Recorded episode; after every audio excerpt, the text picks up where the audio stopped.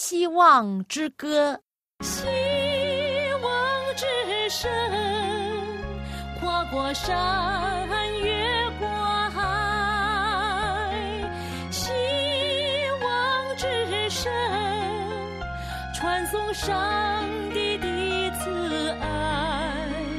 从今后不再徘徊，只要有住在你心怀。从今后不再是我应有主赐给的希望。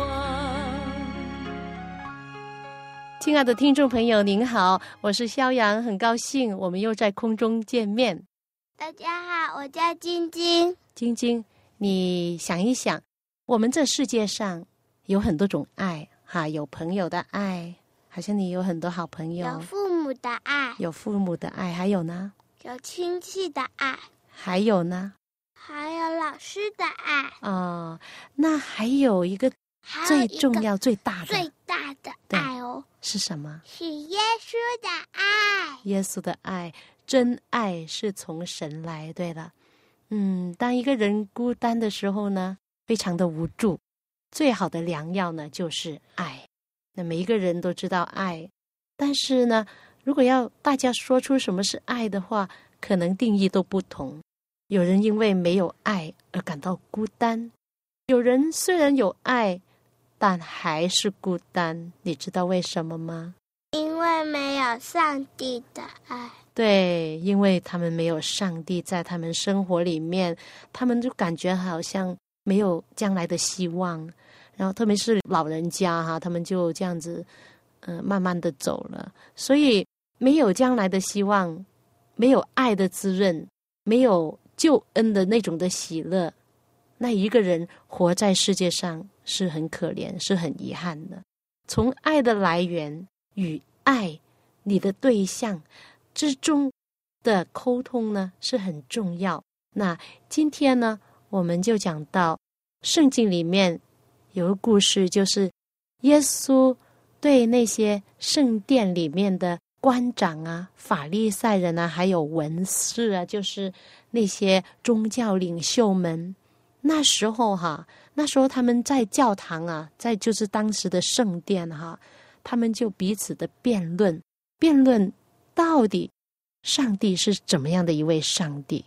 那他们的对话呢，非常的激烈，所以呢，当时耶稣面对这一班的人，他们有权威的宗教领袖者，他们出言伤害耶稣，而且呢，都攻击他，找他的把柄，有机会呢，甚至要杀他。不过耶稣怎么样对待他们呢？耶稣好好的对待他们，耶稣以什么？爱。以爱心来对待他们。对，那今天呢，我们会分享到耶稣怎么样在当时的圣殿里面跟他们讲的话，怎么样用智慧，怎么样用上帝的爱来感化他们。那现在呢，我们先来听一首歌。晶晶，你为我们选了什么歌？呃，我自己选的，主，你爱的光辉。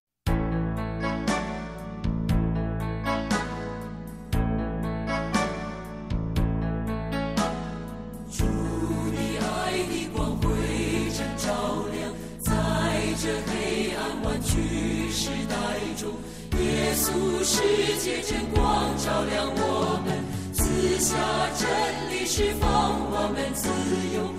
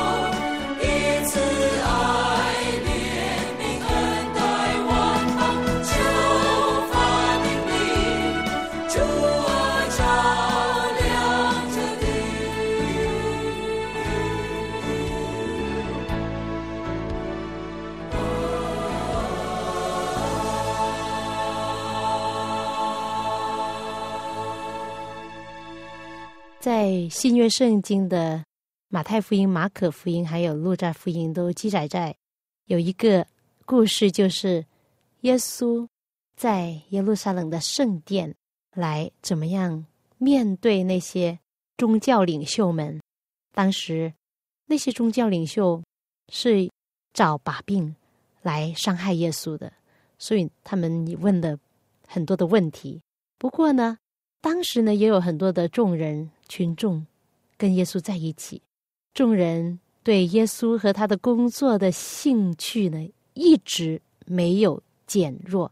他们固然身为耶稣的教训所感动，但也有大惑不解的，因为他们一向尊重那些宗教老师们的智慧和他们表面的虔诚，在一切有关宗教的问题上。百姓们总是绝对服从他们的威权。现在众人看见这些人仅在设法破坏耶稣的声誉，而这位伟大的教师耶稣的德行和知识，在他的敌人面前一次次的越显得光明，越显得有智慧。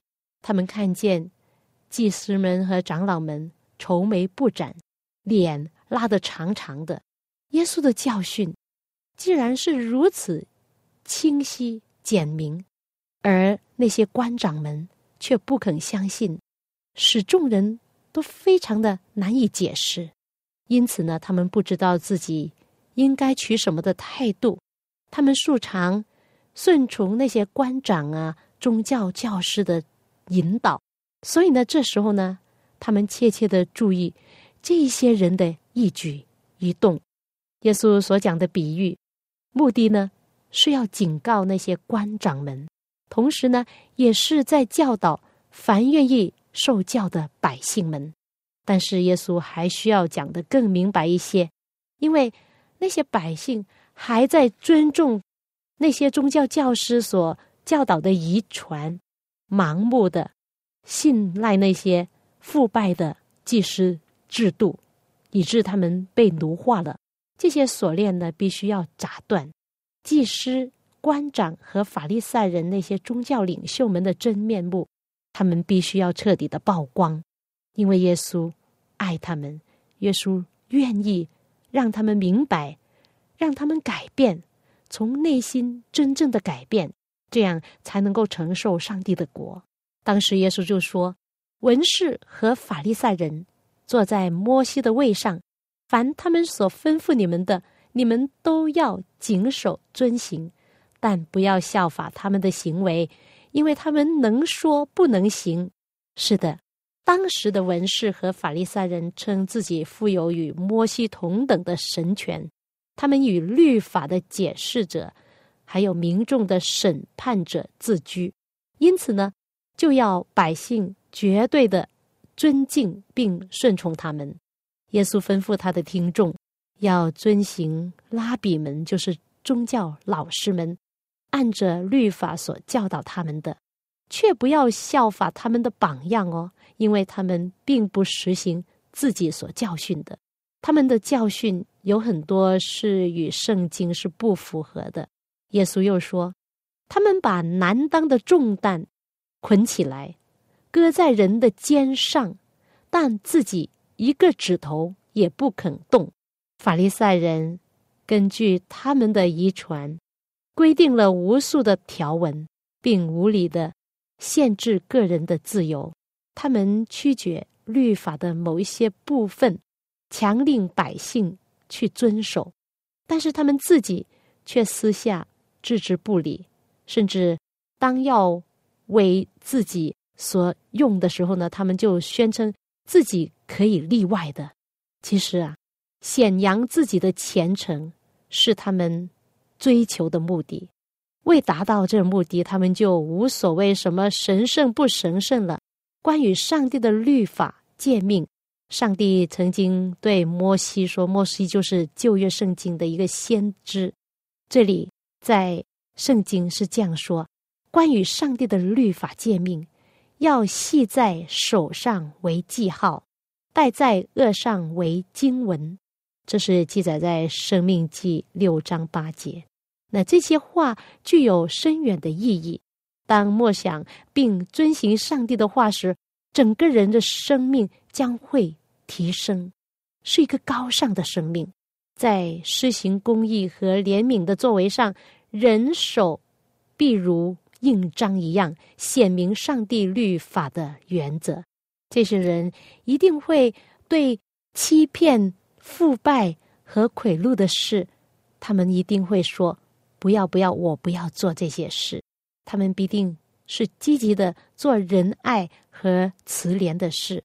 他们的眼睛既望着一个崇高的目标，就是必须看得更加的清楚，对真理更加的敏感。他们的脸上的表情都是证明一个热爱。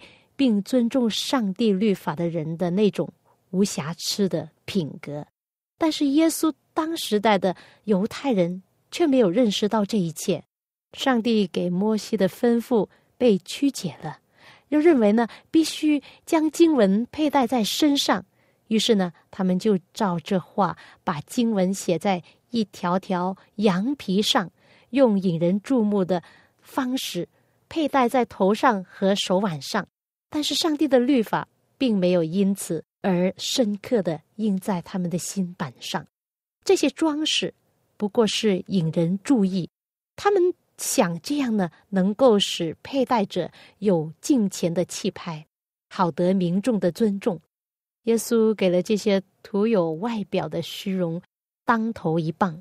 他说：“你们一切所做的事，都是要叫人看见，所以。”将佩戴的经文做宽了，衣长的穗子做长了，喜爱筵席上的首席，会堂里的高位，又喜爱人在街市上问他安，称呼他拉比。但你们不要受拉比的称呼，因为只有一位是你们的夫子，你们都是弟兄。也不要称呼地上的人为父。因为只有一位是你们的父，就是在天上的父，也不要受师尊的称呼，因为只有一位是你们的师尊，就是基督。救主耶稣用这一番话，使他们明白，而且呢，也揭穿了那总是要想取得地位的和权势的那种的自私的野心。他们的外表伪装谦卑。内心却充满了贪婪和嫉妒。人被请赴宴席的时候，宾客的座位呢是依着身份的高低而排列的。被请上座的人呢，都想得最优惠的待遇和特别的尊敬。那些宗教老师们，他们总是设法得到这一种的尊敬。当时耶稣呢，就斥责这种的行为。他也责备贪图拉比或者是师尊称呼的虚荣心。耶稣说明，除了基督，任何人都不配受这种的称呼。那基督呢，就是旧约圣经的弥赛亚，就是受高者的意思，就是一个上帝的君王的意思了。基督耶稣哈，所以耶稣本身呢，就是旧约圣经的弥赛亚的这种的实现，救主就是他，是犹太人等待了好多好多年的救主啊。这位基督呢，就是受高者的君王。那当时呢？祭司、文士、长官以及一切解释律法、执行律法的人，他们应该是什么呢？都是弟兄，都是同一位天父的儿女。耶稣要将这重要的教训铭刻在他们心中，不可给人以任何的尊称，以表明耶稣有权控制人的良心和信仰。如果耶稣今天在世上，环绕着他的周围的那些人，称为是可敬畏的，就是呃，reverence 哈，就是英文字哈，reverence 呃，John 这样子叫一个约翰可敬畏的牧师，这样这样子的称呼呢，可能就不逼了。耶稣岂不要重述当日的话？他说：“你也不要受师尊的称呼。”因为只有一位是你们的师尊，就是基督。圣经宣布上帝的名是可畏的，他的圣名是可畏的。世界上谁能当得起这个称呼呢？这尊称所意味着是公义和智慧。一个渺小的人能代表出这些吗？有多少有这样称呼的人？但是。却正对上帝的圣名和他的品德做不忠实的表现呢，在崇高圣职的职任之下，他们穿着锦衣，常常的隐藏着，但是他们的内心里面哈，隐藏着很多的野心、独裁和专制的罪恶。于是呢，救主耶稣继续的说：“你们中间谁为大？”谁就要做你们的用人，凡自高的必降为卑，自卑的必升为高。耶稣曾经一再的教训人说，真正的伟大是根据人的道德水准来衡量的。在上天的横度中呢，人格的伟大在于为谋求同胞的幸福而生活，是在于仁爱和怜悯的工作。这位君王耶稣做过堕落人类的仆人，你知道吗？他来是要服侍人，不是被人服侍，这是他自己说的。所以呢，我们都要效学他。耶稣又说：“你们这些假冒为善的文士和法利赛人有祸了，因为你们正当人前把天国的门关了，你们不进去，正要进去的人。”你们也不容他们进去。是的，当时那些祭司和律法师们曲解圣经，使许许多多的人心眼昏花，不能明白真理。如果不是这样的话呢？许许多多的人会得到有关天国的知识和真正的圣洁所必须的内在的那种的神圣生命。很可惜。这些教师们，他们没有把真光、把真理传讲给他们，所以众人呢，他们的心眼就蒙蔽了。很可惜，是不是？那今天呢，我们怎么样呢？我们在教堂，如果你是基督徒的话，你去过教堂，那教堂所喂养我们的，应该是有圣灵同在的那些牧者而喂养我们。使我们在灵命能够得到长进，不过很可惜，可能也有不少的传道人或者牧师，他们没有过着一种神圣的生活，而圣灵也不能跟他们同工。所以，亲爱的朋友，如果你是基督徒或者你不是基督徒，你要成为基督徒，你把眼光放在上帝的言语之中，放在圣经之中，不要看人，因为你如果看人的话，你可能会跌倒，灵性上的跌倒。现在呢，我们来听一首歌，这首歌名叫做《为什么拒绝》。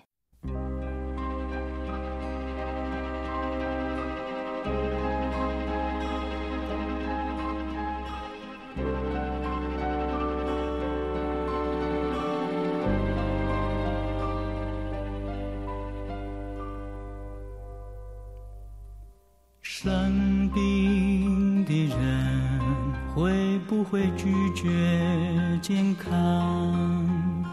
忧伤的人会不会拒绝安慰？孤单的人会不会拒绝同伴？迷失的人。会不会拒绝方向？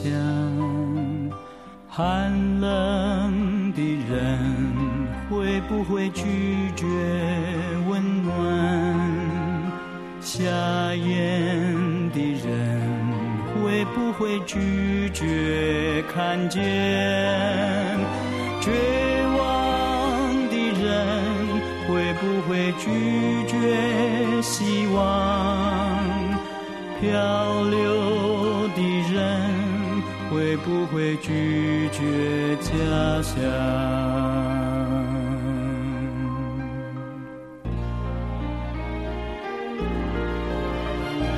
朋友，你为什么拒绝？朋友，你为什么拒绝？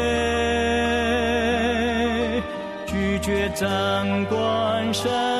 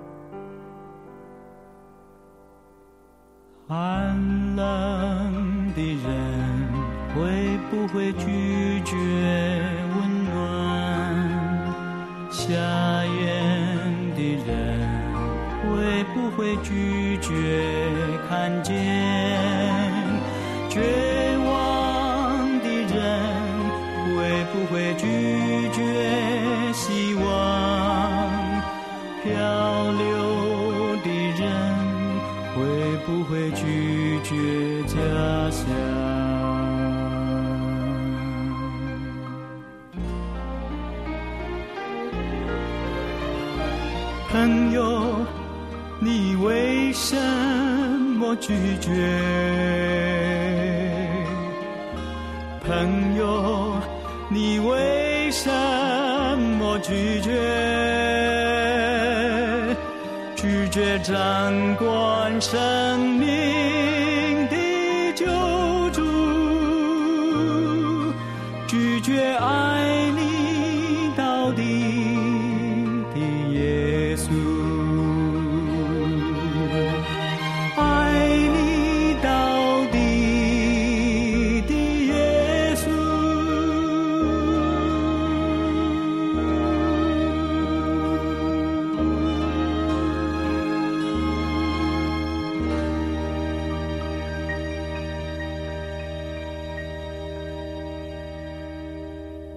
救主耶稣继续责备文士和法利赛人说：“你们这瞎眼领路的人有祸了！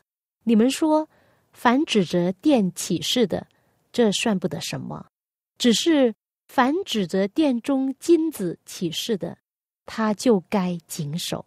你们这无知瞎眼的人呐，什么是大的？